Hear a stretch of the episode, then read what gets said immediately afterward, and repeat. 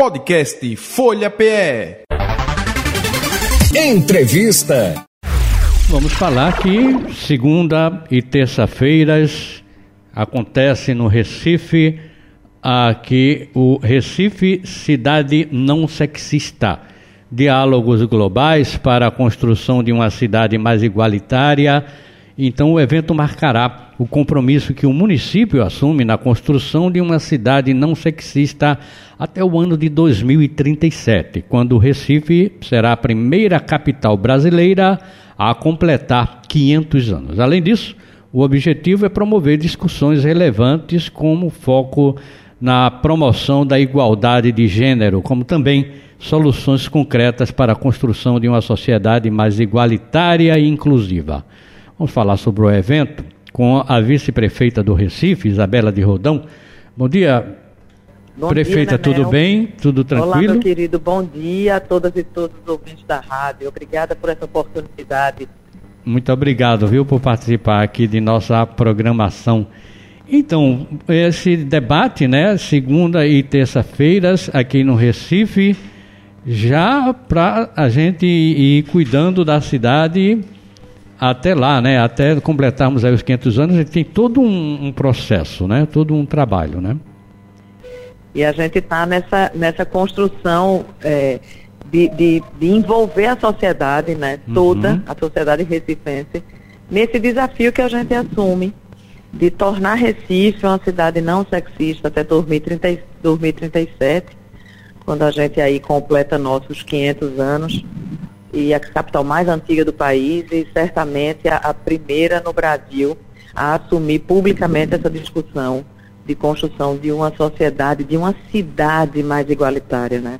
E é uhum. é importante, Manel, que a gente saiba que a discussão acerca de uma cidade não sexista, ela passa também pela construção da cidade física, né?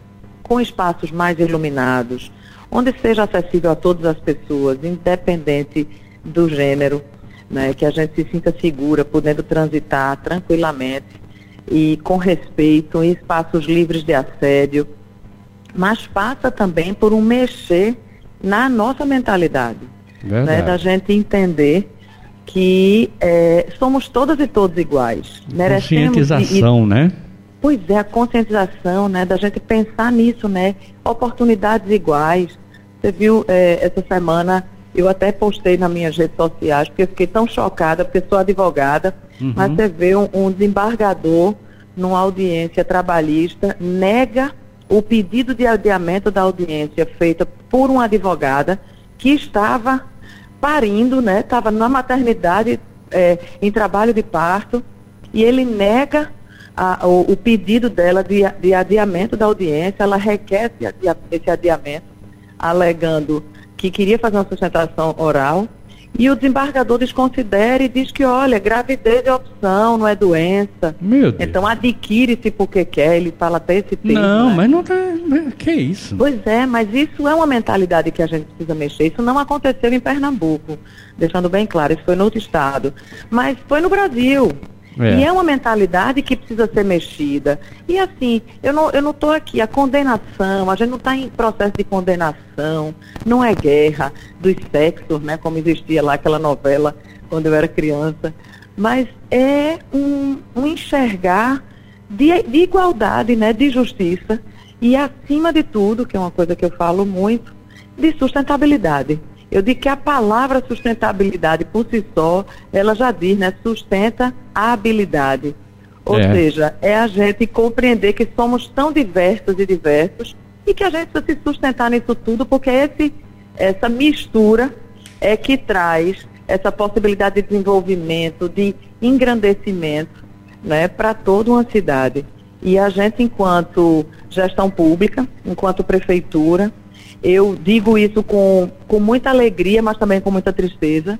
Sou apenas a primeira mulher a ocupar esse espaço na vice-prefeitura do Recife, apesar de Recife ser a capital mais antiga do país.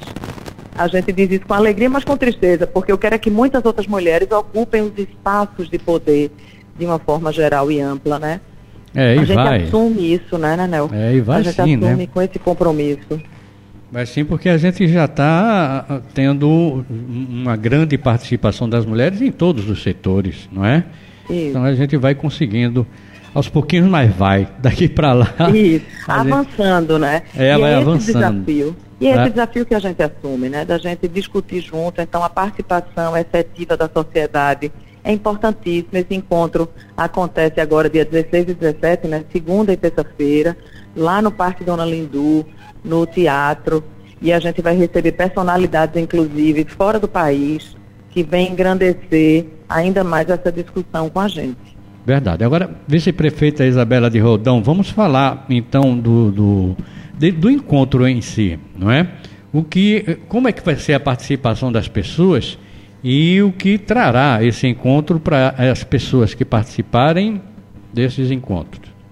Isso, a gente está fazendo a abertura no dia 16. Tá. Na segunda-feira, às 16 horas, vai ser uma mesa de abertura, inclusive com uma palestra importante, se estende até certamente às 8 horas. Na terça-feira, a gente hum. já começa a primeira rodada, né? Que vão ser quatro sessões é, com temas importantíssimos na discussão dessa sociedade que a gente precisa mexer para reconstruir, né, ou para continuar no processo de construção.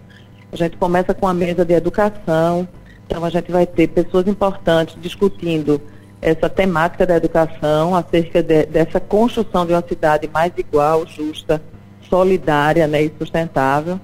A gente vai ter em seguida uma discussão de uma mesa acerca da participação das mulheres no poder. Isso aí tanto entra com a pauta política, quanto entra com a pauta de, por exemplo, de assumir um espaço como desembargadora, como ministra do Supremo, por exemplo, uhum. são espaços de poder. E a gente entra no período da tarde, então às 14 horas a gente volta logo depois do almoço para discutir a pauta dos ODS, né, dos Objetivos de Desenvolvimento Sustentável, e trazendo essa pauta de relações internacionais dentro dessa pauta da sustentabilidade e o que tudo isso interfere numa cidade não sexista. E a gente fecha o dia da terça-feira com uma grande mesa temática que Recife é pioneira, né? Que é acerca da tecnologia. Né? Como é que essa relação, esses espaços, o acesso das mulheres à formação e aos espaços na área da tecnologia, e a gente aqui com esse berço tecnológico, né, como o Porto Digital, o César e todo o conglomerado que compõe essa, essa rede tecnológica do Recife, a gente precisa entender como é que a gente se reinventa, como é que a gente amplia esses espaços e permite até as mulheres sonharem em um dia chegar aos espaços ainda hoje majoritariamente ocupados pelos homens.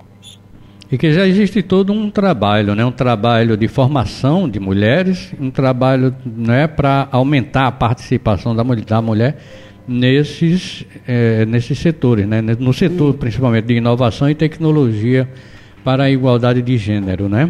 Isso. E tem um trabalhinho de base que já está sendo feito pela prefeitura, não é?